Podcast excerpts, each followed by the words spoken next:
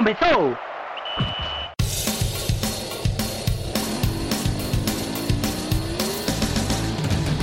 Mas qual é pouca, eu só tomo se for 10k.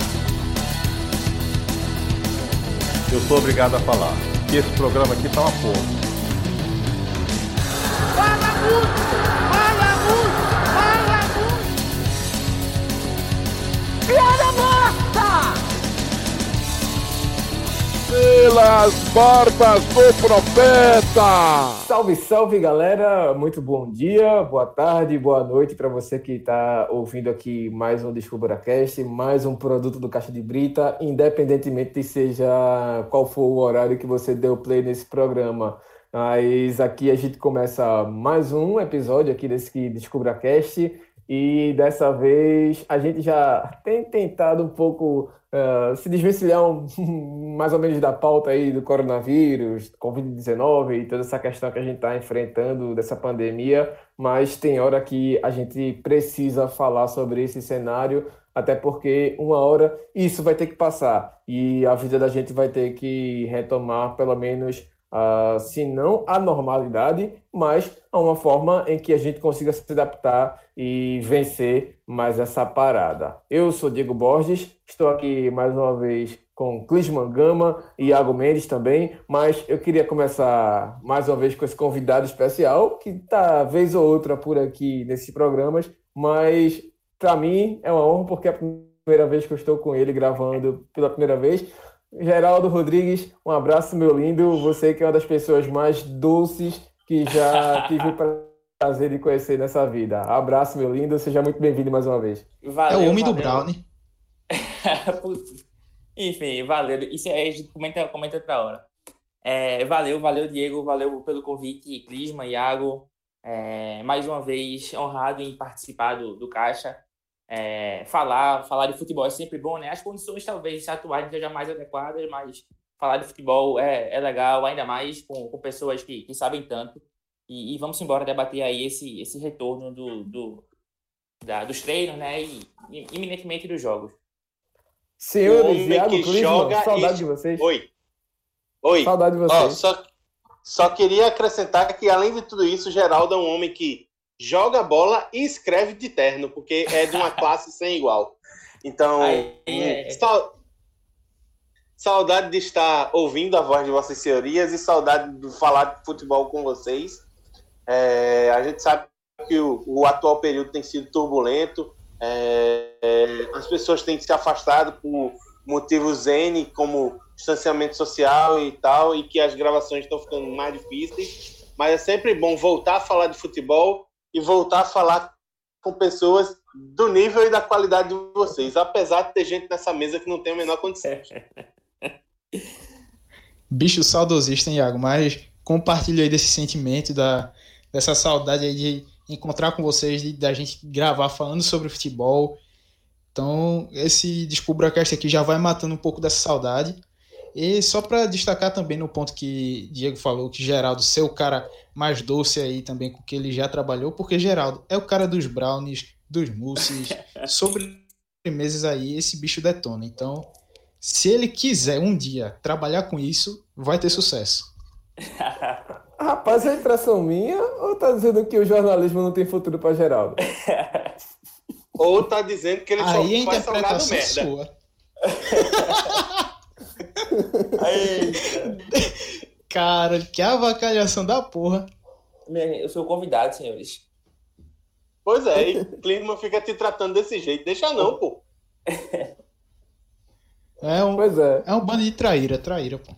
Ah, tá. Mas enfim, esse programa tá só começando e a pauta que a gente vai lidar aqui, como a gente já apresentou, é um pouco pesada e por isso que é tão bom a gente começar já também descontraindo, porque a gente vai falar de uma situação meio complicada para o cenário que a gente está vivendo. Mas, assim, o foco aqui vai ser a volta do futebol. É, nessa semana, na última segunda-feira, a gente teve o anúncio já no finzinho da tarde, pegou muita gente quase desprevenido aí, mas o governo do estado de Pernambuco publicou, não é uma atitude isolada do governo, isso é bom a gente pontuar, mas assim, o Brasil já está se preparando para retomar as atividades econômicas e aí numa escala evolutiva de acordo com cada estado. Então é bem flexibilizado isso. E Pernambuco fez um panorama com várias atividades, algumas já retornaram, como a, a própria construção civil, algumas outras partes também que não são tão ah, aglomeradoras assim, que não envolvem tantas pessoas, mas o futebol está previsto o treinamento, os treinos para voltarem no próximo dia 15 de junho, mais ou menos daqui da hora que a gente está gravando, dia 3 de junho, até uns 10 ou 12 dias. E também a projeção, caso a curva mantenha estabilizada, e aqui aspas, muitas, muitas, muitas aspas, estabilizadas, pelo menos de acordo com o que vem divulgando o governo do estado em números, mas é, o planejamento é que no final do mês por volta do dia 28, por esse último final de semana do mês, a gente veja a bola voltar a rolar aqui em Pernambuco. Agora, como é que essa bola vai rolar? Para quais campeonatos? Para quais clubes? Em quais estádios? Isso tudo ainda é uma incógnita, principalmente a questão dos testes, monitoramento, e isso a gente vai debater aqui. Mas vamos começar então com um panorama em relação a um comparativo, digamos assim, uma certa forma de a gente fazer um abalizamento dos, da situação de Pernambuco. Pernambuco uh, paralisou os jogos, pelo menos no último dia 16 de março, foi o último, pelo menos que saiu o, o, o anúncio oficial da Federação Pernambucana de Futebol, porque tivemos jogos pouco antes disso, não foi, Água? Exatamente. Aqui em Pernambuco, o último jogo com o público foi no dia 14, que foi a partida entre Náutico e Fortaleza, que o Náutico acabou sendo derrotado 3 a 0. Foi o último jogo em que houve torcida nos estádios. E o último jogo, os últimos jogos realizados em Pernambuco, em geral, foram no dia 15, no domingo, um dia depois, quando houve santa decisão no Arruda, já com portões fechados. E aí, assim, os times treinaram normalmente no dia, alguns times treinaram no dia 16 e acredito que o Náutico foi o último dos, dos três do trio de ferro que interrompeu as atividades, interrompendo no dia 17. E aí, a partir daí, a gente já vai em mais de dois meses e meio dos clubes é, sem treino, sem jogos, tentando fazer malabarismo para manter a, as contas em dia. E a gente sabe que sofrendo bastante pressão tanto de patrocinadores quanto de torcedores, quanto, acredito eu, um pouco até da própria federação para retornar esse campeonato o mais rápido possível. A gente viu, por exemplo, inclusive, o Náutico esboçar que poderia voltar no último dia 11 de maio, coisa que não aconteceu, já que é, não houve uma, uma, autorização expressa dos órgãos de saúde, e inclusive no dia 15, é, no dia 16, desculpa, Diego, no dia 16 foi decretado lockdown na, em cinco cidades da região metropolitana de Recife, que foram Recife, Olinda, Jaboatão, Camaragibe e São Lourenço, no qual a gente ficou até o dia 31 com uma ampla rigidez de fluxo de pessoas, todo mundo que saísse de casa deveria sair de máscara e até com um rodízio de placa dos carros para que as pessoas se mantivessem em casa para que não saíssem passeando pelas ruas sem necessidade.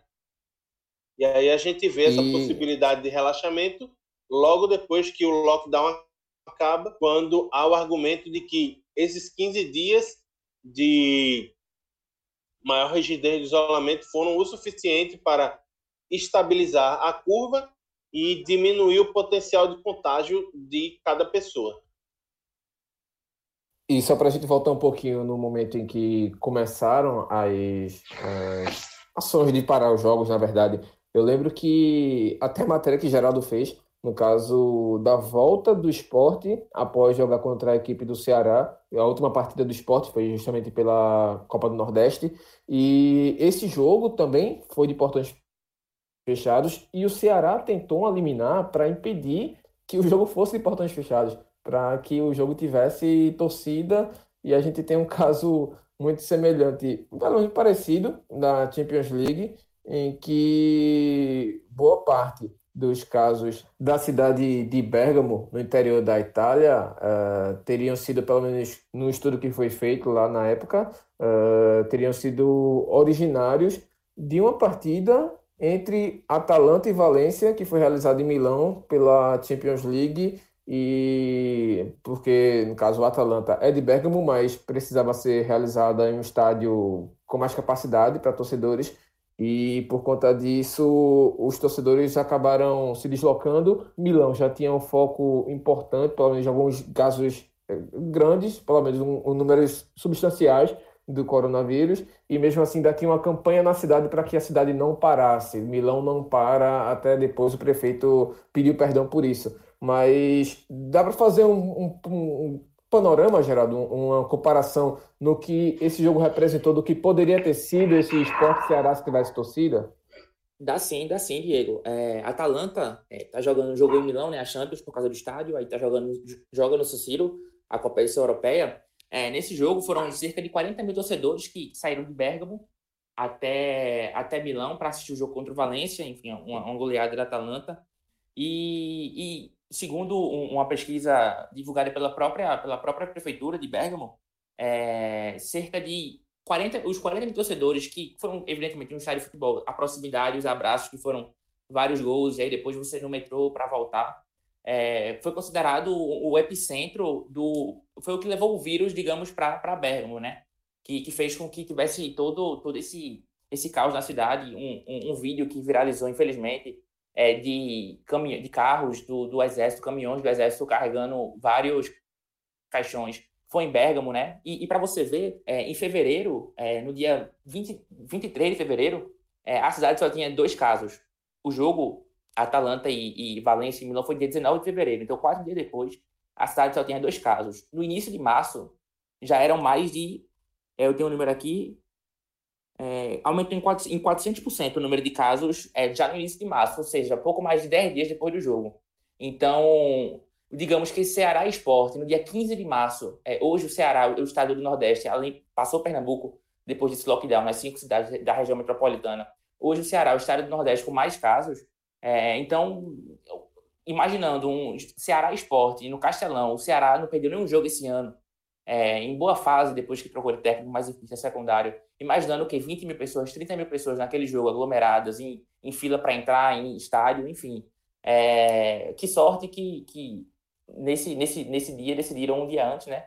Decidiram é, não, que não tivesse portões abertos, porque é, esse paralelo com, com o jogo entre Atalanta e Valência é, é, podia ser bem, bem, bem, bem factível. Pois é, influenciou também até na parte logística, né? Até para o esporte voltar foi bastante complicado, mais de 10 horas de atraso de voo, se não me engano, enfim. Isso, isso. Foi. O, o, o voo do esporte estava previsto para o início da, da manhã da segunda-feira. Né? O jogo foi no domingo à tarde, né? O esporte ia voltar na, na segunda de madrugada, já de manhãzinha. E aí acho que o esporte só conseguiu voltar no fim da tarde, enfim. Foi, foi bem turbulento já por conta dessa questão de aeroportos, de de toda toda essa essa esse, esse cenário que a gente tem vivido de, de pandemia, né? E ali era o início da pandemia, então houve houve ainda essa, essa turbulência de, de voo e tudo mais. Pois é, e a gente levanta daqui os números de Pernambuco, fazendo também um comparativo com o futebol alemão. Pernambuco teve o futebol suspenso, como a gente já lembrou com o Iago, 16 de março e vai até 15 de junho cerca de março, abril, maio, junho, três meses nesse intervalo, mais ou menos, que começou, na verdade, a levantar os casos, os números de casos e tudo mais, já alcançou 35, 36 mil casos e também 3 mil mortes. E isso representa, a gente fazer um levantamento, pelo menos uma conta básica, uma regra de três, uma taxa de mortalidade de 8,33%, ou seja, a cada oito a cada 100 pessoas, oito pelo menos morrem. Isso compara, comparando apenas os números de casos de Covid-19 confirmados com testes e tudo mais. Na Alemanha, como a gente já viu o caso da Alemanha, que foi o primeiro a voltar no futebol, pelo menos mundial, assim, primeiro grande centro, na verdade, né? Porque o futebol chinês foi o primeiro a voltar, mas a Alemanha foi um dos maiores focos também na, na, na Europa. Teve um grande foco, não foi tão grande assim como foi Espanha e Itália. Teve um lockdown muito cedo com Angela Merkel, mas também teve números expressivos: 185 mil casos e apenas 8.700 mortes, fazendo aí a mesma regra de 3, uma taxa de mortalidade de 4,7%, ou seja, mais da metade, pelo menos menos da metade, na verdade, do que a taxa de mortalidade aqui em Pernambuco. E isso dá para pelo menos representar uma situação interessante que é porque ah, Pernambuco morre mais do que a Alemanha, a taxa de mortalidade de Pernambuco é mais efetiva do que na Alemanha? Não, o vírus é o mesmo, é a mesma coisa, todo mundo está despreparado do mesmo jeito, todo mundo sem imunidade a esse vírus,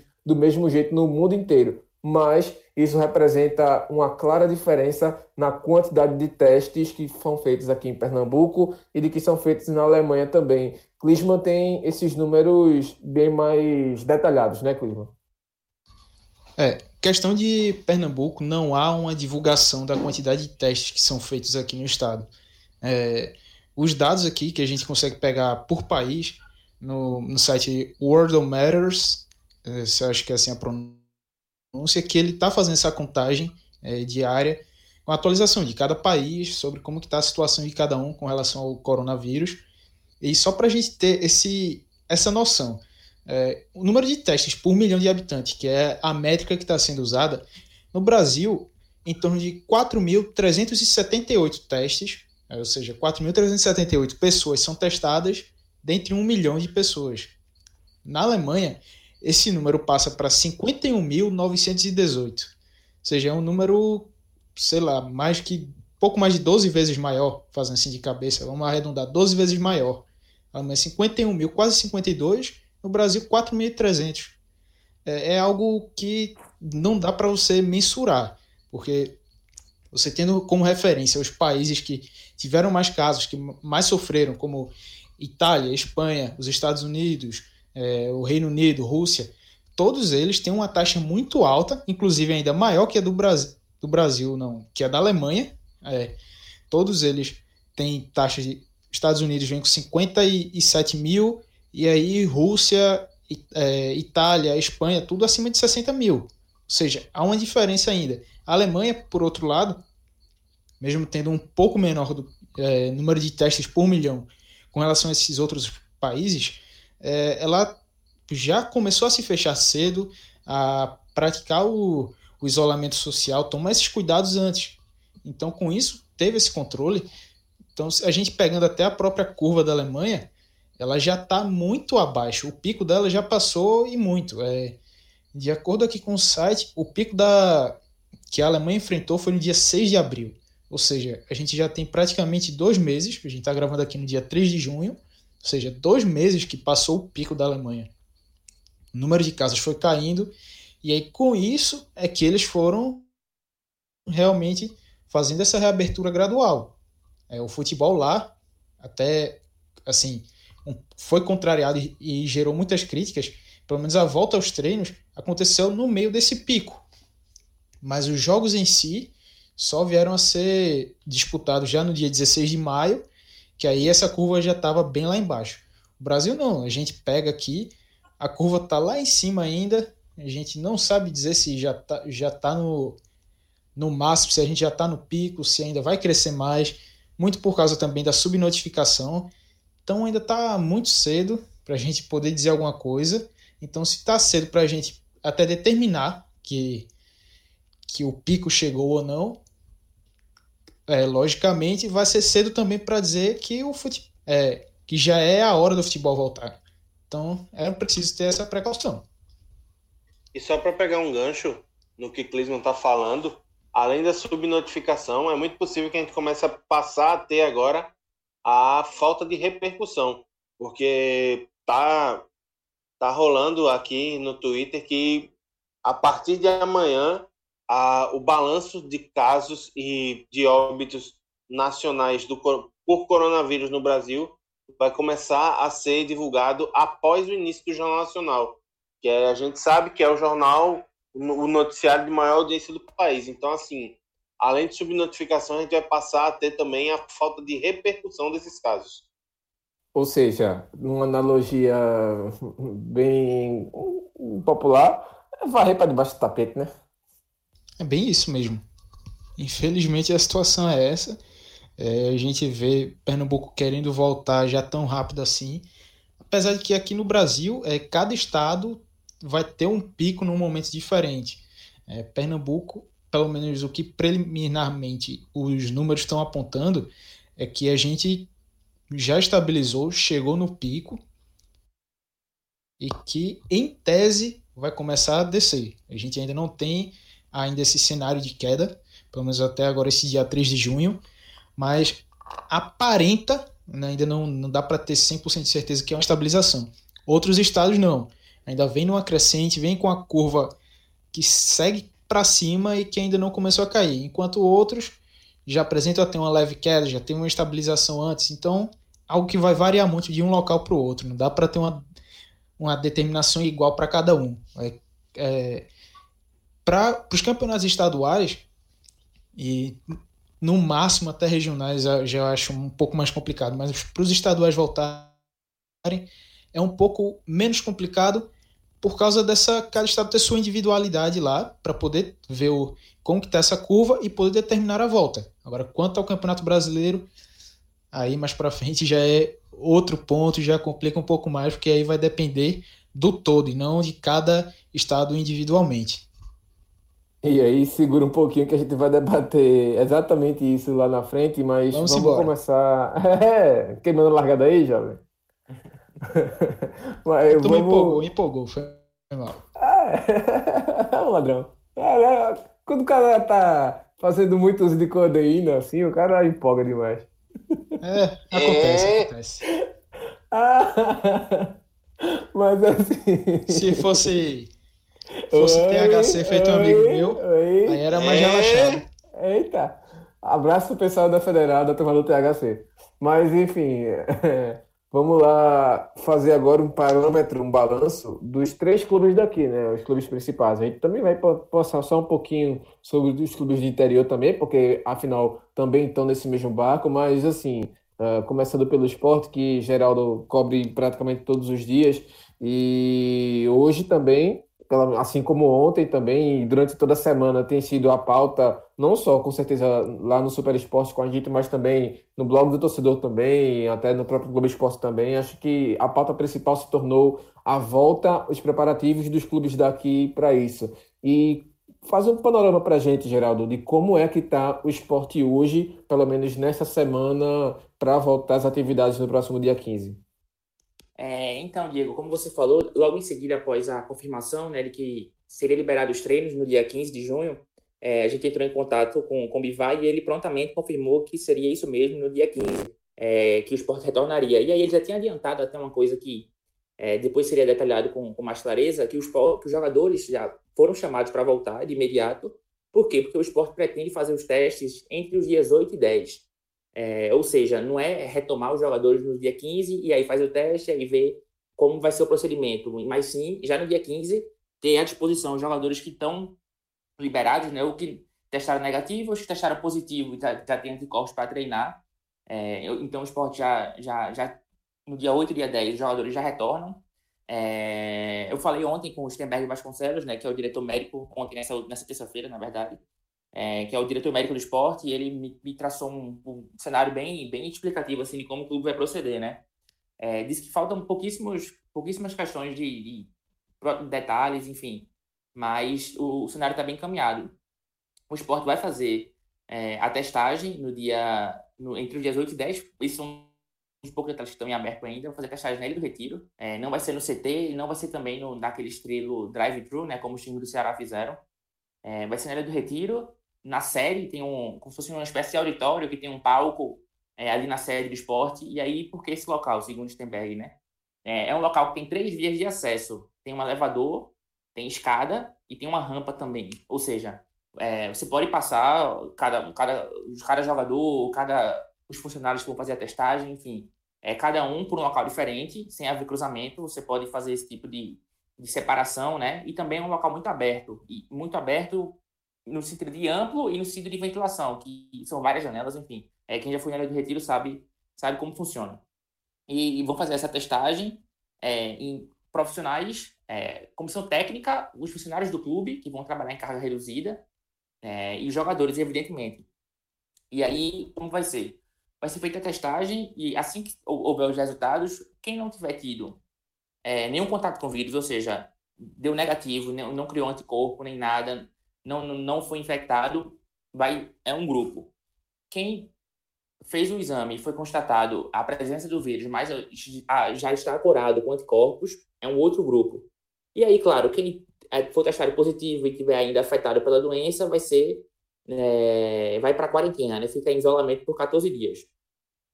É, a partir daí, o esporte vai é, para as atividades de campo. É, essa primeira semana, eu conversei até hoje com o Tacão, né, um experiente preparador físico do, do esporte, é, como é que vai ser feita essa, essa, esse, esse, esse trabalho. É, o esporte pretende trabalhar com 30 jogadores no CT, e aí vão ser divididos dois grupos de 15.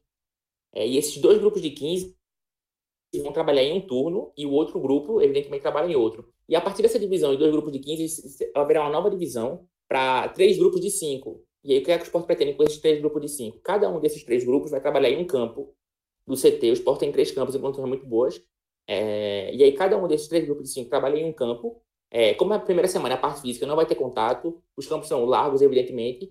E aí, o clube consegue trabalhar certinho é, esses primeiros 15 e depois os outros, os outros 15 em outro turno, isso aí também é um dos poucos detalhes que vai ser definido, qual horário vai ser, se vai ser no turno da manhã, no turno da tarde. É, mas essa é uma diretriz que já está definida. É, e aí os jogadores não, não vão ficar no CT, os jogadores não vão fazer refeição no CT. É, cada um leva o seu próprio material para casa e depois volta, é, com, com, evidentemente respeitando o distanciamento. É, quem não for atleta e não tiver eventualmente fazendo trabalhos físicos vai estar de máscara, o esporte vai disponibilizar o gel, enfim. Vai fazer todas essas, essas diretrizes né, sanitárias de, de, no, no CT. E, e aí, a partir da, da segunda semana, é que vai, vão, o, o esporte vai esperar para ver se surgem novas recomendações, de poder treinar com mais gente, ou de poder treinar com contato. É, e a partir daí o esporte vai vendo também as respostas dos jogadores, se, se os jogadores como é que estão fisicamente, qual tipo de, treino físico né, para implementar, enfim. Mas o cenário dessa primeira semana é mais ou menos por aí. É testagem na ilha do retiro, é isolamento para quem tiver com vírus atualmente, divisão de grupos de acordo com já pegou o vírus e está curado, se ainda não pegou, é... E aí, essa primeira semana, parte física, inicialmente a tendência é só de parte física, e aí na segunda semana o esporte deve tratar, tra traçar uma nova diretriz com, com base tanto nos resultados que ele obteve dos jogadores, né? Qual foi a resposta que os jogadores deram fisicamente, e com base também em novas, novas instruções do, do governo de saúde, né? Do, do governo do estado sobre saúde. Se vai poder aumentar o número de jogadores, se vai poder é, ter, ter mais contato, enfim. Mas o, o, cenário do esporte nesse início é, é, mais ou menos por aí. O protocolo do clube falta pouquíssima coisa, pequenos detalhes e, e a tendência é essa aí que, que eu acabei de passar. Beleza, eu também, na mesma semana, fui atrás do Santa Cruz e conversei. Na, na segunda-feira mesmo, eu comecei a conversar com o doutor Antônio Mário, só que ele, até na correria normal, não só a gente de, de jornal, mas também, obviamente, o próprio vice-presidente médico do Santa Cruz também estava nessa correria toda de definir protocolos e tudo mais.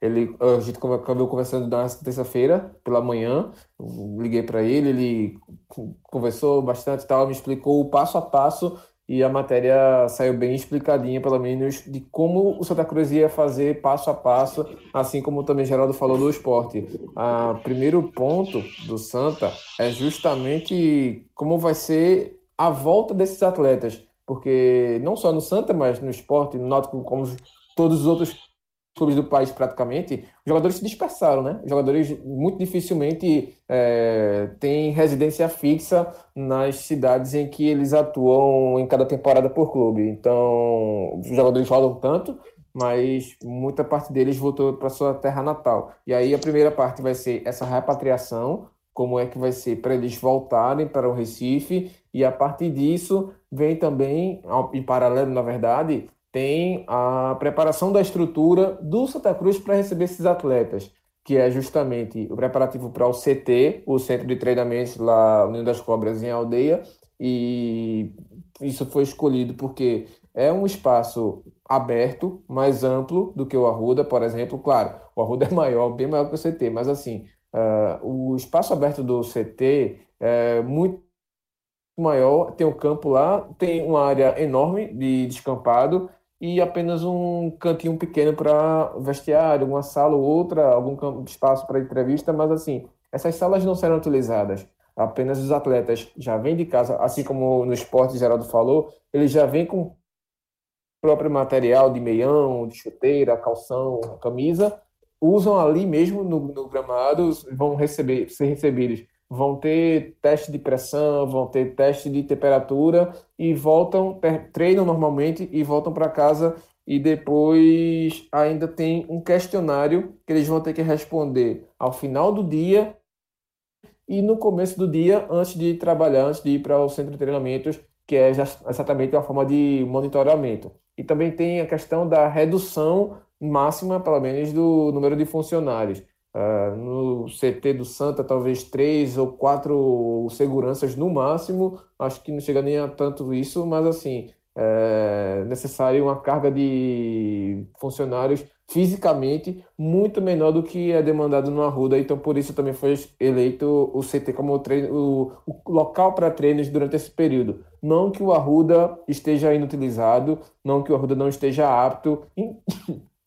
Perdão, inclusive para jogos também. O Arruda, pelo menos como o doutor Antônio Mário me falou, é, não estaria vetado para receber jogos normalmente. E também tem essa parte aí que começa a testagem quando os atletas chegarem aqui, que é justamente ter os exames praticamente ditos, jogador por jogador. É, não foi detalhado de como é que vai ser, se vai ser drive-thru também, como o Gerardo falou no esporte, mas assim, é, foi no Ceará e o esporte não vai adotar essa medida, mas o Santa vai fazer testes em todos os atletas, nos profissionais da comissão técnica que também vão ser vão, estarão presentes, pelo menos nos treinos, no dia a dia, que também terão uma redução de massagistas, pessoal de análise de desempenho, vai ter tudo uma redução para trabalhar só com o mínimo. Quem for positivo, testado positivo vai ficar na quarentena de 14 dias até passar todos os sintomas, pelo menos 14 dias após a apresentação dos sintomas,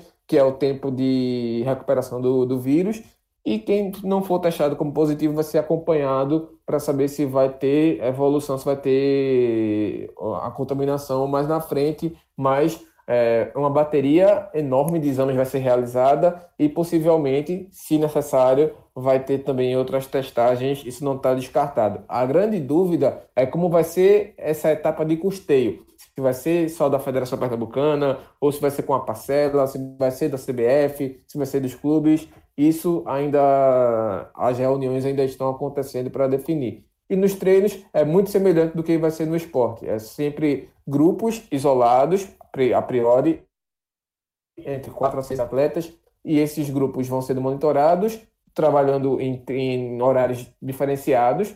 Eu acredito que no esporte, por ter três campos, você facilita bastante para isso, mas no Santa é apenas um campo, o segundo campo ainda está em construção, mas esses atletas vão estar bem espaçados, não vão ter contatos entre eles.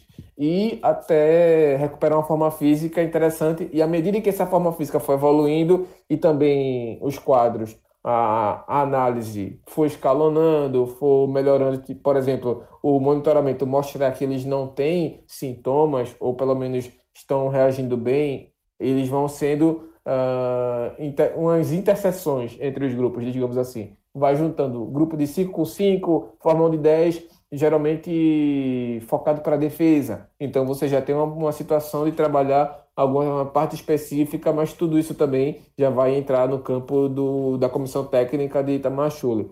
E o último ponto é justamente de jogos e viagens, que também está a se definir, já que a gente não tem uma data específica, nem para os campeonatos estaduais, mas também protocolos de logística. A gente está vendo aí números de voos bastante reduzidos, não apenas os internacionais, mas voos entre regiões, entre estados também muito reduzido. Isso vai ser um grandíssimo debate também. Mas a princípio, pernambucano que demanda menos viagens, ou pelo menos deslocamentos mais curtos, principalmente para o interior, mas também tudo isso vai ser detalhado, que ainda, claro, só vai ser posto em prática quando de fato a gente tiver essas datas. Mas como é que está o Náutico? Você que Iago também está cobrindo, Clisman também está cobrindo, mas Iago, se puder começar, e Clisman também complementa, vocês ficam bem à vontade aí para falar do Timba.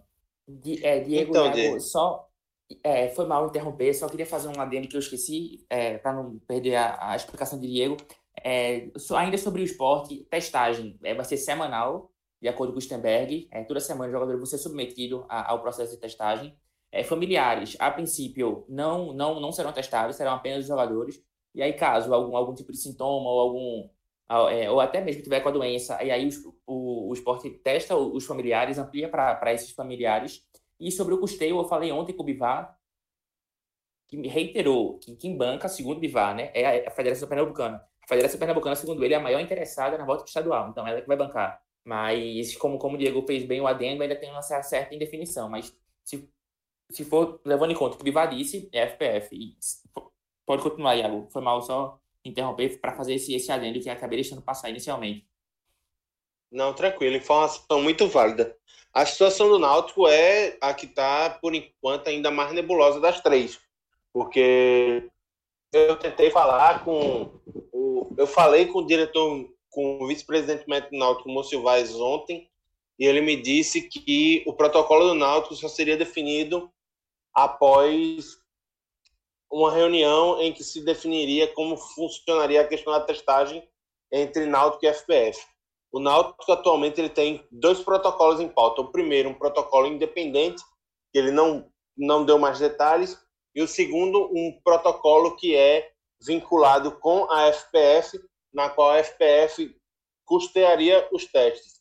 Isso porque, segundo o Múcio, é, o Náutico hoje, na situação financeira em que se encontra, não tem condição de arcar integralmente com os testes que vão ser necessários para ser feita a rotina de testagem exigida no decreto de flexibilização do isolamento social.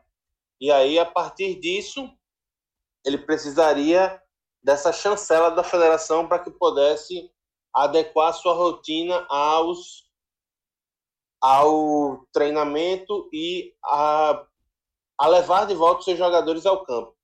É, outra questão que é importante é o seguinte: logo quando o decreto foi colocado, eu falei com o Diógenes Braga, vice-presidente do Náutico e responsável pelo futebol do clube, e ele me disse o seguinte, que o Náutico estava pronto para voltar desde o dia 11 de maio, que foi a primeira projeção que a diretoria Rubra fez. Só que esse estar pronto significa o quê? Significa que a estrutura física do clube está pronta. É, já foi tudo o CT já foi completamente desinfectado, a estrutura física foi toda é, vistoriada pelos órgãos de saúde competentes e que o clube esperava essa autorização expressa do governo do estado que veio no último dia 1. Então, assim, hoje a situação do Náutico segue indefinida, porque haveria, como eu já disse, essa reunião com a FPF para que se definisse a questão do protocolo de testagem e a partir do conhecimento disso, sabendo como isso ficaria, o departamento médico se reuniria com a comissão técnica para definir como seriam feitas as rotinas de treino. Iago, Coisa que e a gente- essa questão Oi. da esterilização do CT, até porque o Náutico ia disponibilizar o CT para receber casos, se necessário, né? Se o governo do estado solicitasse, né? É verdade, não só o Náutico, na verdade, é, o, Nau- o esporte também, salvo engano, também ofereceu as suas dependências do CT para torná-lo um- uma espécie de hospital de campanha para receber é, infectados com a Covid. Então, assim, a sua, diferente do que foi posto do Santa e do esporte, o Náutico ainda não há muito a definição, não se sabe muito como vai funcionar. Está tudo ainda sendo discutido para que se apresente algo mais pronto, algo mais definido. E aí, assim, a gente segue na luta tentando descobrir como é que isso vai ser o mais rápido possível. E aí, assim, não só eu estou cobrindo o Náutico, mas Clisman também. É, eu queria que ele falasse um pouco, era bom que ele falasse um pouco também sobre o que, que ele conseguiu nessas andanças, nessas conversas com dirigentes do Náutico. Exatamente. É, a situação está feita toa, Iago, tentando falar com um, com o outro, e por enquanto nada. Já também cheguei a conversar com Diógenes, com Edno, e até então é essa situação. Uma das preocupações né, da diretoria do Náutico é com relação aos custos desses testes, porque, é, se eu não me engano, o custo previsto assim para comprar para fazer essa compra dos testes para os jogadores, funcionários e comissão técnica, até que a bola comece a rolar, seria algo em torno de 30 a 35 mil reais. Ou seja, é o clube que já está com essa dificuldade financeira. É, também que teve é, cota indo atrás de re... que é, teve é, cota redução reduzida. de cota, Exatamente. que está com problema Que era- de que tá com problema judicial, o ex-técnico correndo risco de Exatamente. perder prédio garagem do Remo. Então é bem complicado. Só para fazer um adendo, Clisma, tu disse que esse custo Sim. inicial é de 35 mil, de 30 a 35 mil, mas isso se levarmos em consideração que o- os testes que vão ser utilizados são os testes rápidos. Que eu falei com com o Múcio, ele disse que esses testes rápidos custam de 120 a 150 reais. Se você for buscar o teste laboratorial, ele sobe o preço, que o preço vai para entre 300 e 350. Então, assim, dependendo do teste que for adotado como regra para o protocolo do futebol pernambucano, o custo pode mais que dobrar desses 35 mil reais. Não, fica praticamente inviável. Principalmente se a gente vê que o Náutico aqui, em- e também vejo que para o esporte, para o Santa Cruz também vai ser complicado, quem dirá para os clubes do interior, que muitos deles já se desfizeram, entre aspas, né, do elenco, desfez porque é, encerrou o contrato, acabou-se, já não tinha como pagar, alguns tiveram que rescindir o contrato mesmo, porque não teria outra forma. Ou seja, a FPF vai ter que entrar aí com gosto em questão financeira para ajudar esses clubes, para poder bancar testes, também ajudar a trazer os jogadores de volta. É, é muito complicada essa situação. O Náutico mesmo aí, além disso, né, essa questão do pagamento dos testes, tu falou também a parte financeira aí com débitos, é, cota que não entrou, o quanto que deveria, que foi acordado, vamos dizer assim, porque em teoria antes o Náutico receberia os- esses três primeiros meses com um corte de 30% da receita televisiva que seriam repostas na, nos meses subsequentes. Beleza, sendo que agora a cota referente ao mês de maio veio com um corte maior ainda, que acabou sendo de 50% e não 30%. E o clube está atrás de ter alguma resposta com relação a isso para, no mínimo, entender o porquê que a, a Globo fez esse corte. Então, tá nessa preocupação porque a direção tinha feito já um acordo com jogadores, funcionários, comissão técnica, é, com base nessa na diminuição dos 30%. Fez se baseando naquilo. Aí pega e corta algo maior ainda, fora do esperado, aí vai ter que fazer um ajuste maior ainda. É, não se sabe ainda se se mantém a redução salarial para os próximos meses, se aí acaba tendo que fazer uma redução maior, como é que vai ser. Ou seja, a galera tá quebrando a cabeça lá e é, vai ser uma situação um pouquinho complicada mesmo. E assim, a gente teve o decisão no- em Bonito, praticamente encerrando essa atividade do, do, do time e dispensou técnico, enfim, foi um desmonte grande. Petrolina também passou por esse desmonte, vários times do interior. Acho que talvez só o Afogados, isso aqui eu estou chutando, porque o Afogados teve toda a questão do amortecedor, enfim, da boa campanha na Copa do Brasil, teve também, perdão, garganta hoje está lindeza. A campanha também, algumas, algumas cotas que o clube já tinha guardado, a adaptação também do, do próprio elenco, enxugando, perdeu alguns jogadores, mas também já está contratando, pensando também na Série D, mesmo que a Série D ainda tenha uma indefinição. Mas assim, é, como o Clisman falou, vai precisar sim que os clubes do interior tenham esse amortecedor, que tenham um apoio, pelo menos, para que a gente não veja um campeonato estadual encerrar com diversos WOs, que, claro, já vai ser um campeonato estadual manchado, mas também não precisa também ser tão brusca assim essa esse desfecho do campeonato estadual, que, claro, vai precisar terminar. Mas, assim, é... Oi. Eu queria, eu queria dar uma pincelada nessa questão do, do estado, do, dos pequenos, né, dos clubes do interior, da federação é, e esse, esse prosseguimento, né? Na, na matéria que João de Andrade, lá do Super Esporte, fez ontem, ele conversou com o presidente do Salgueiro, José Guilherme, é, e com o presidente do Petrolino, Roberto Jefferson. O José Guilherme disse que o, o Salgueiro, e falou também até pelos clubes do interior, não recebeu nenhum tipo de protocolo, como vai ser adotado, é, questão de treinamento, de uma possível volta aos jogos, testagem, não recebeu nenhum. E o presidente do Petrolina disse que o Roberto Jefferson que pode haver uma chuva de WO, foi esse certo termo que ele usou. Ou seja, é, tá faltando um pouco de comunicação, um pouco de tato com os pequenos, né? Com os clubes do interior. E, e sobre esse, esse, esse suporte a federação pode dar, é, de acordo com, com o levantamento que Cássio Zirpoli faz no blog dele anual, né, em 2020, a, a FPF chegou a um superávit de 2,3 milhões, é, resultando assim no patrimônio líquido de 18 milhões de reais. É uma entidade, uma federação de futebol que, que não, não tem fim lucrativo. Então, acho que diante de, de, um, de, um, de uma condição financeira, querendo ou não, confortável, não, não há momento mais oportuno para a entidade dar um suporte aos clubes, né, aos seus filiados, que são, são é quem faz o, futebol acontecer. Né? Então, se, se faltava oportunidade, não falta mais. E que a federação tenha, tenha sensibilidade, a, especialmente os clubes do interior.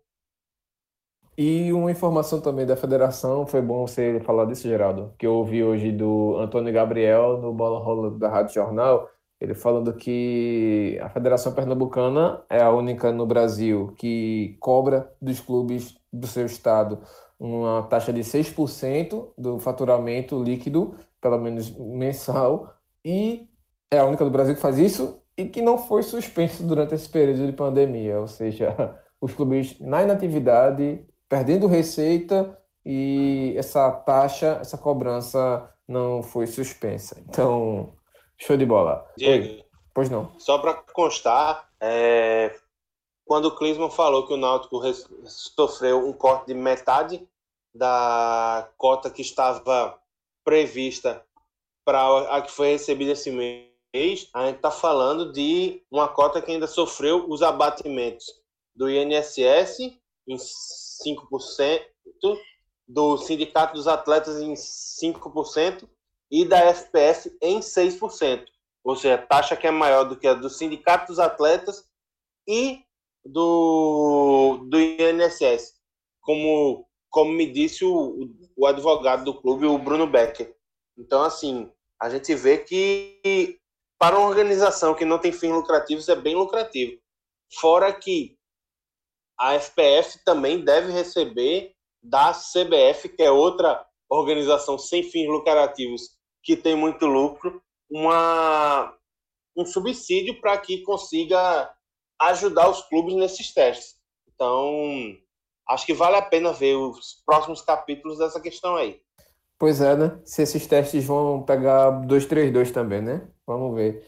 Mas, assim, a gente agora entra na parte mais opinativa. A gente vai, claro, já, teve todo um esboço, já teve todo um embasamento com dados e o cenário de cada clube, mas, assim, agora a gente também, com certeza, é formador de opinião e tem a nossa própria opinião, mas queria que o Geraldo começasse sobre a opinião dele, sobre a visão dele se de fato é cedo para voltar, se a gente já tem parâmetro suficiente para estabelecer essa volta, o que é que você faz dessa leitura, Geraldo, desse cenário que está se desenhando para a gente voltar aos jogos ainda agora em junho?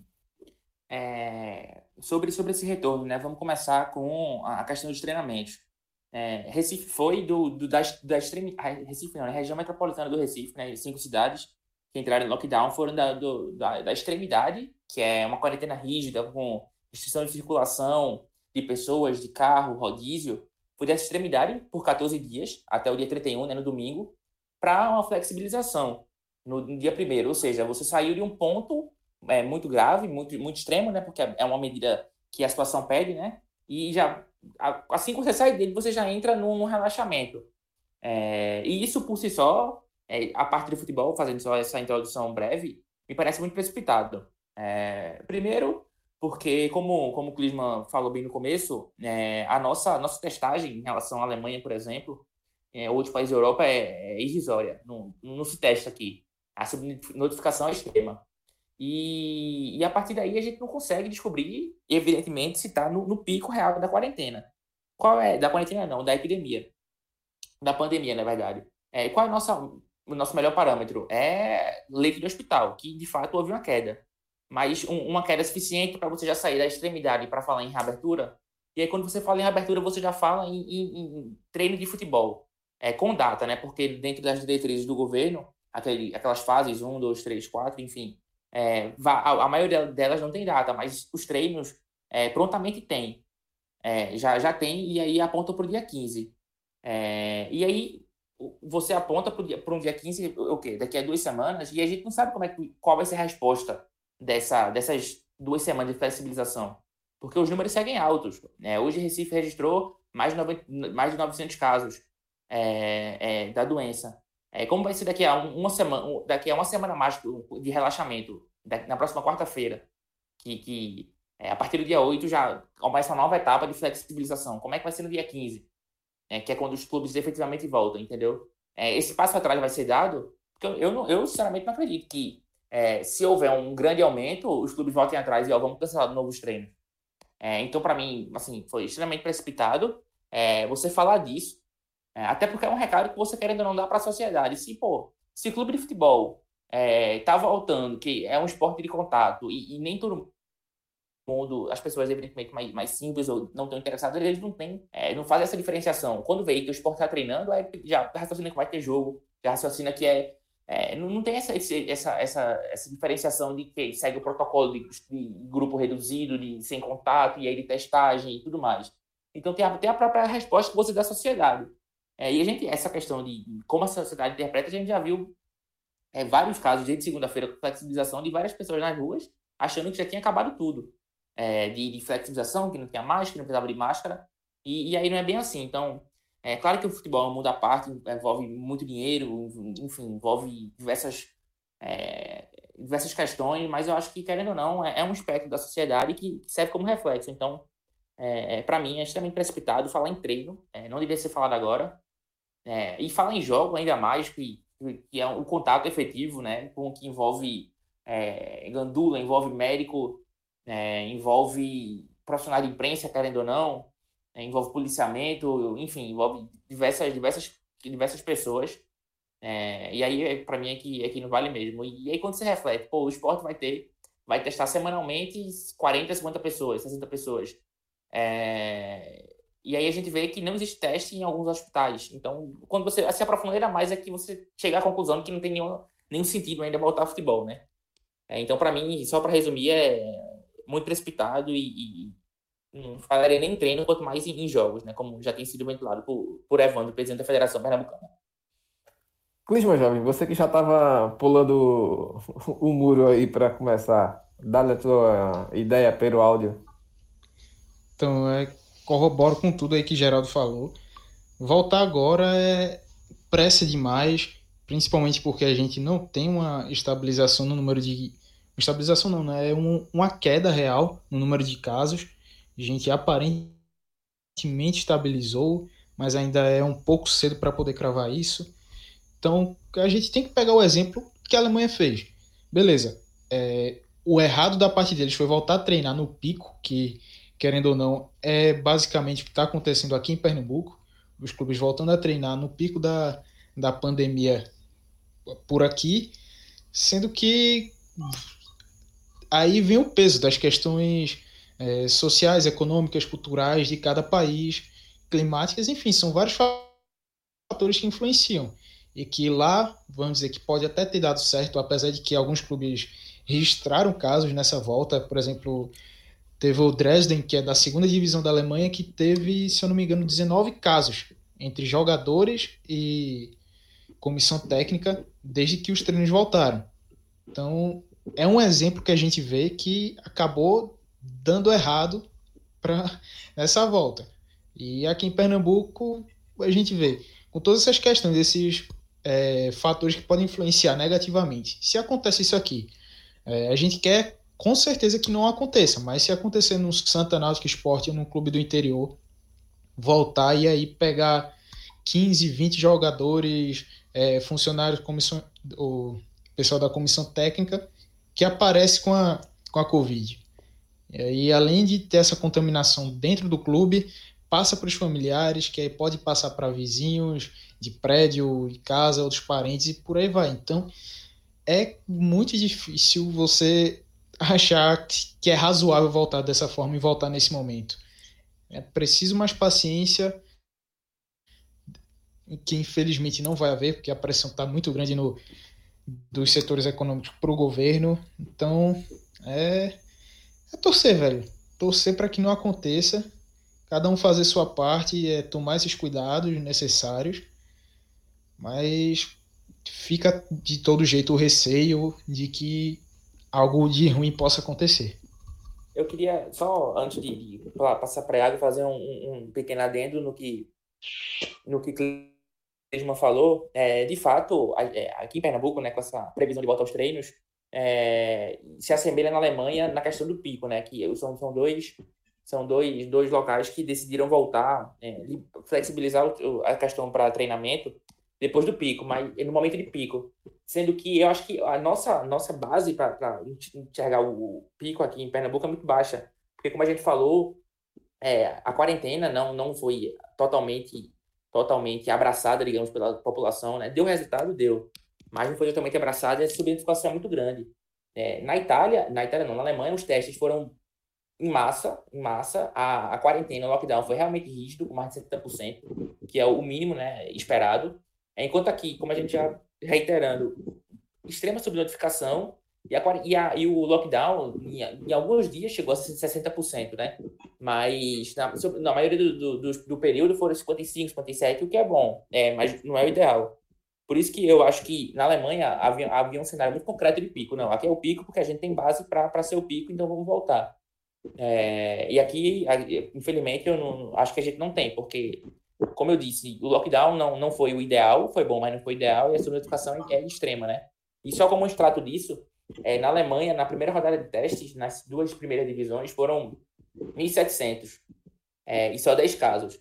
É, o Vasco, no, no, início da semana, fez um, um, uma testagem no elenco e 19 jogadores deram positivo. Ou seja, o Vasco é um time, um time tradicional, onde os jogadores tem, tem um salário que não precisam, não precisam, digamos assim, trabalhar ou não precisam se expor nesse período sem futebol. Mas o, que dizer do, do, jogador do Petrolina, por exemplo, que passou três meses parado sem receber, e certamente teve que se expor.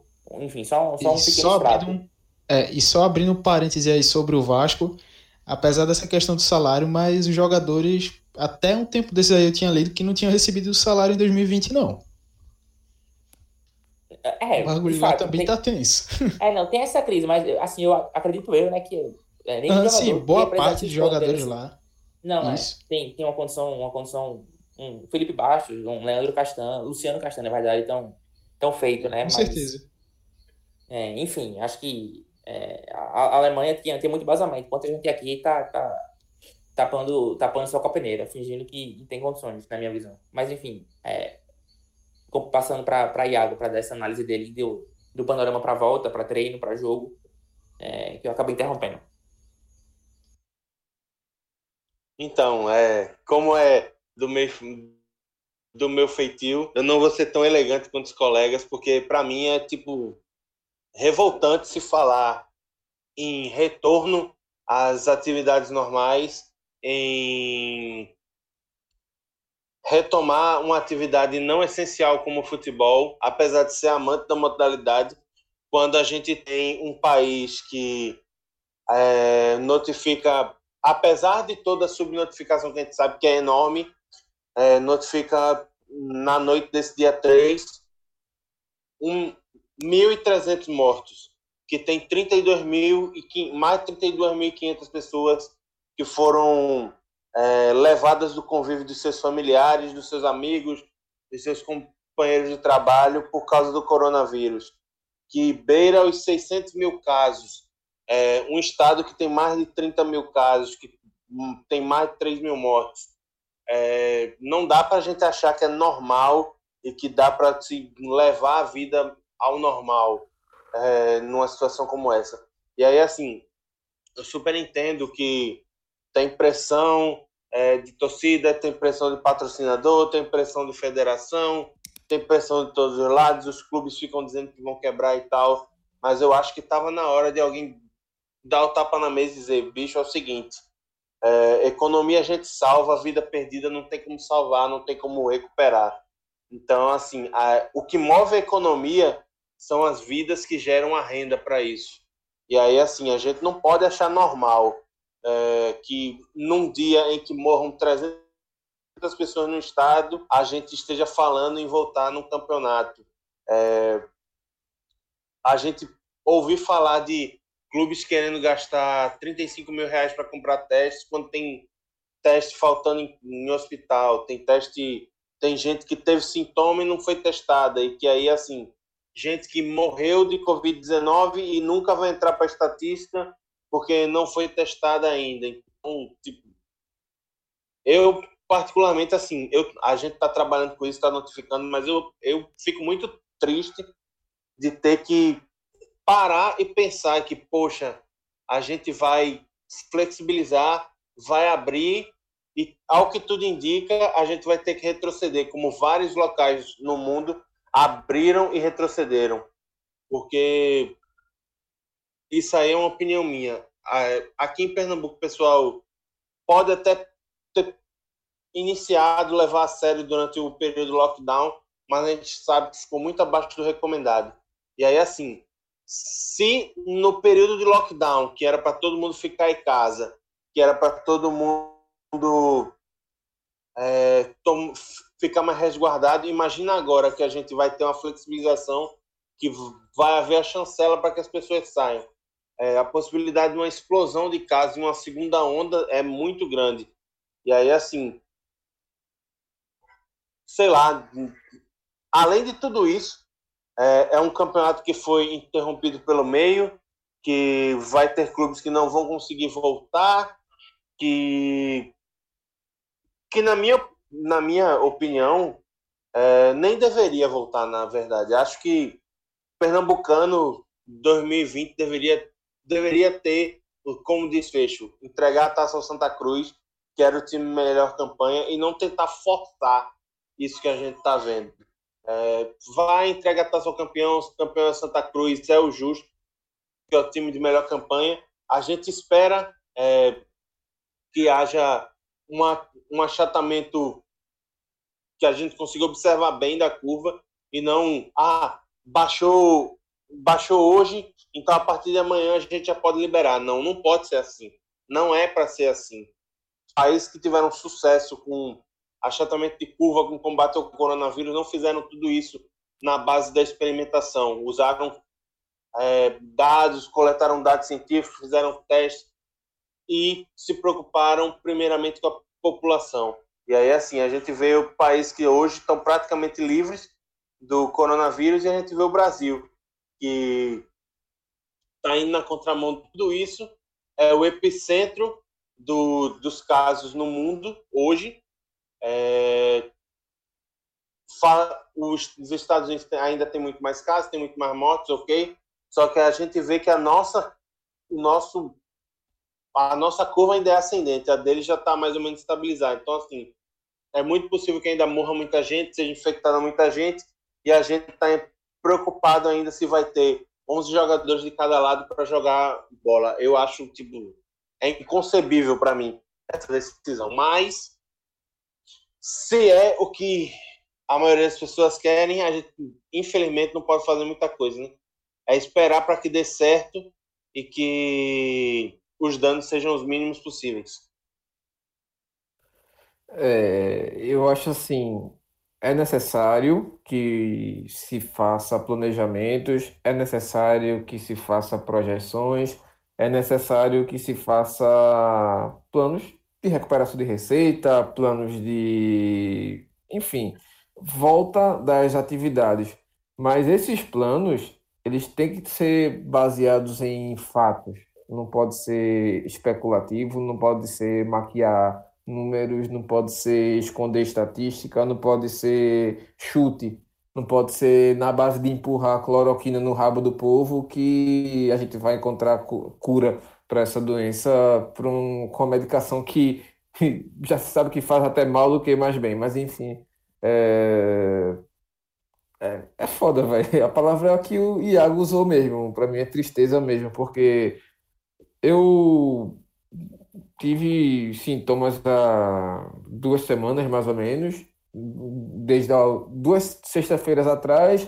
E assim, é, é, muito difícil eu pegar uma, uma doença que me derruba por muito tempo. Já tenho essa, uma imunidade boa para isso. E, e, velho, passei cinco dias de febres e dores e sempre olhando respiração, né? Preocupado. E, bicho, eu tenho uma saúde ok e tal, e tava com medo de ter uma, uma reação mais complicada.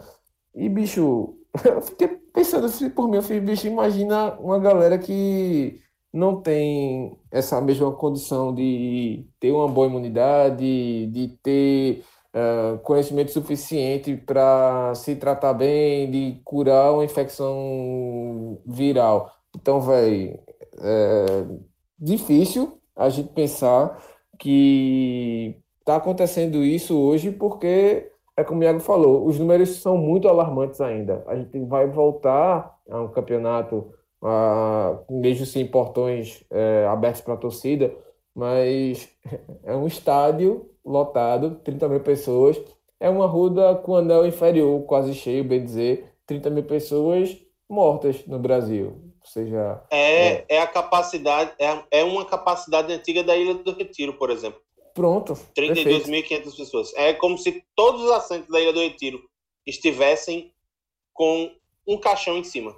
É, Exatamente. E, e, esses números só vão crescendo e podem ter sido muito maiores. A gente pode ter tido uma ruda lotado de, de, de mortes e a gente não vai saber nunca por conta de toda a subnotificação e tudo que a gente já está sendo bombardeado há muito tempo na mídia e nos estudiosos de principalmente pessoal Fiocruz, PUC Rio, pessoas que estão fazendo um trabalho científico, ciência, ciência, ciência, ciência aplicada, enquanto isso a gente está especulando volta em cima de chutes. Mas, assim, é revoltante mesmo ver que é necessário a gente fazer? É, mas não desse jeito que está sendo feito, empurrado pela goela na base da cloroquina. Então, não quero me estender muito não, para não ficar mais puto do que eu já tô, mas, assim, é, esperar para ver. Já que vai, então bora. Mas pelo menos vamos com o um mínimo de cautela, vamos se resguardar um pouco e vamos lembrar que é, para ter uma nova onda, pelo menos para essa onda não passou ainda, mas para vir uma onda pior ainda, é, a gente precisa para não vir, na verdade, a gente precisa se resguardar bastante e se não é possível coletivamente, ou pelo menos via instituições, mas que seja pelo menos na atitude de cada um. Então, senhores, alguém tem mais alguma ponderação, alguma coisa para pontuar desse programa ainda? Sobre, sobre o que o Iago falou do, do, do Pernambucano, é claro que é, a gente concorda que não era para voltar agora, mas é, pegando o gancho do que ele disse, talvez, talvez não, né? Na minha opinião, não deveria nem voltar porque, enfim, o, o prazo já passou, já, a gente já passou da data, de, a, final seria no, no, início de maio. É, não, mas a, as competições nacionais, as vagas, é, eu acho que pode muito bem repetir é, a do ano passado, ou então segue a que está agora, é, com Santa Cruz campeão, é, Salgueiro é, com vaga na Série D, mas ele já teria porque foi rebaixado, né? Não, rebaixado não, teria que buscar vaga, então Salgueiro com vaga na Série D, é, com os clubes rebaixados ou não rebaixados, porque eu duvido muito que vai ter Série A2, porque a Série A2 começa geralmente em agosto. É, são geral, 10 a 12 times. A FPF eu duvido muito que vai bancar testes, né? Porque daqui para lá é muito provável que tenha uma vacina. Então, eu não creio em Série A2, então não precisava ter rebaixamento, não precisava ter retorno. É, não, não vai ter público, porque, enfim, não, não existe a possibilidade de ter torcida, então é, poderia muito bem dar, dar por encerrada a competição, né? Poderia não, acho que até seria o certo por tudo que a gente já falou. Então, é isso. Se, se, se não era nem para a gente voltar agora. É, e mais do que não voltar, era nem, nem voltar. Era, na minha visão, dar por encerrado, porque É, fica 2020 em aberto, então fica 2020 com, com o Santa Cruz campeão e sem rebaixamento. É isso, senhores. Então a gente vai se despedindo por aqui. Clisman, tá aí ainda, boy? Tô, fala aí. Eu vou te dar uma missão, beleza? Já sei qual é. 10 segundos, você tem 10 segundos para falar das redes sociais do Caixa de Brita. Aguenta? Exatamente, bora então lá. vamos lá. Contando de agora. Dali. Então, para quem quer acompanhar a gente, Twitter e Instagram, arroba Caixa Brita, Facebook, facebook.com.br Caixa Brita. Pode chegar lá, mandar sugestão de programa, comentar, criticar, fique à vontade. Nosso site ainda está fora do ar, mas logo, logo está de volta e você poderá também acompanhar nossos textos e outros programas lá. Que 10 segundos. O homem estourou, pô. Eu não marquei aqui, não tinha noção, jovem. Ô, Ian, agora sim, né? Estourou Iago? nada? Oi? Estourou nada? Não, Eu não tava sabe- cronometrando, não tinha nem ideia. Mas sabe por que não, Não foi chegou a rápido? interromper nem nada, eu, pô, vai, vou Mas sabe falando. por que, sabe por que não foi rápido? Ei, Diga aí. Iago, Tá faltando O, o turbo, né? Ah, verdade. Olha pro outro. Mas, ô Diego, a gente tem que fazer a política da boa vizinhança e a gente tem que deixar o nosso convidado divulgar as redes dele também. Olha aí. Ah, então, isso. gera 10. Dá-lhe a tua ideia. É, enfim, a gente trabalha no, no Super Esporte e troca uma ideia no, no Twitter, né? Então, quem quiser acompanhar algumas, algumas notícias, até a minha idade também, porque nem todo mundo é de ferro, é, arroba Geraldo ERF. É, lá no Twitter a gente conversa, troca ideia, brinca. Então, quem quiser, quem quiser aparecer lá, prestigiar, enfim, é Geraldo, arroba, é, arroba Geraldo ERF. Joga bola, joga bola, gera 10. Mas é isso, De terno, galera. pô. É? Joga de terno, escreve de Caraca. terno, faz brownie de terno também, sobremesas de terno. Voltei a apanhar. Mas só, só o salgado que faz sem terno no segundo tempo. Só porque tá fazendo lasanha, o homem tá querendo crescer. E é. Olha, É, fazendo não, tá aí. só comendo e tirando Fala- foto. A Eu sei disso coisa- não. É o quê? Eu sei disso não. Ele só comeu, só comeu e tirou foto. e quis crescer, é. Não é foda? Tá. Mas sabe o que é isso? É a falta do turbo. Se eu, se eu usasse o Enquanto- do nosso amigo, tá ligado, né? Não. Mas também se usasse o, a câmera lenta do outro nosso amigo aí, oxe, batia aquela lasanha todinha e não deixava nenhuma pra patroa. É, aí não, aí igual não, aí tá igual o errado. nosso amigo aí que usa essa câmera lenta aí direto, que Eita! do nada Ó, viaja assim. Ó, Vitor, tá É? me gravando? Olha! Olha pro outro correndo. Mas é isso, galera. A gente termina esse programa aqui, mas esse programa segue num easter eggzinho que a gente explica o turbo do menino do Ibura aí. Agora, na próxima também tem que explicar sua câmera lenta, viu, cabra safado? Pegou lá. Né, Abraço, galera. Até mais. Valeu, falou. tchau.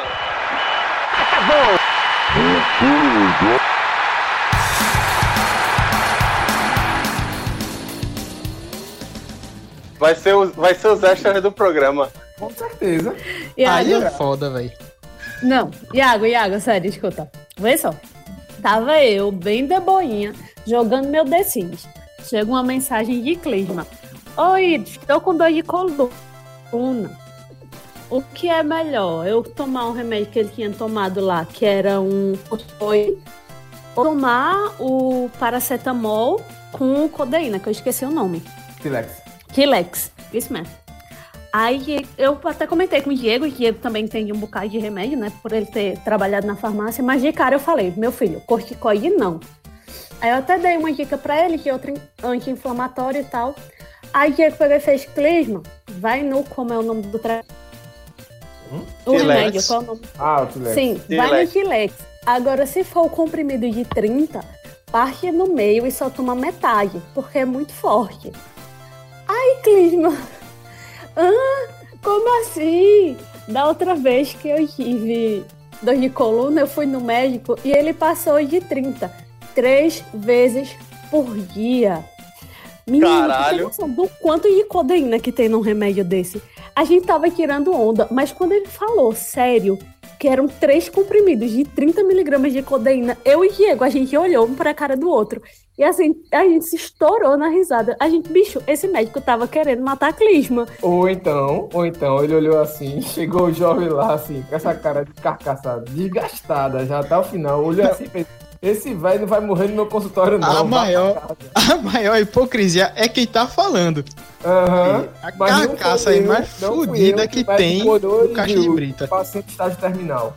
Mas, bicho, na Vera mesmo, isso é tipo preparatório de um paciente pra aplicar morfina. É o último caso. Tá ligado? Quando já tá, tipo, muito punk, aí tem que ir pra morfina e vai acostumando o corpo desse jeito, nesse nível. E foi o que ele passou pra Clisma tomar. Aí Clisma, não, porque também eu tomei três dias, aí no quarto eu senti um pouquinho assim, vontade, porque o medo era viciar, né? Aí, meu filho, nessa quantidade de 72 horas seguidas tacando codeína no cu, você queria o quê? Ei, Fala, quase, qua- quase que isso gera um cataclisma. Se fosse eu, se fosse eu, mas enfim. eu vou Tome no cu os dois aí. Um pelo que fez a piada e o outro porque ainda reclamou que o outro fez. Olha, vocês se virem aí, eu vou jogar meu The Sims, mas eu fiquei muito passada com o menino Clisma Zé Droguinha, vê se não. Daí pra tirar uma carreira de pó é nada. A Ligeiro. patroa tá lá jogando também. Aproveitou que atualização nova, tá lá no The Sims. Eita, eu tenho que baixar um novo.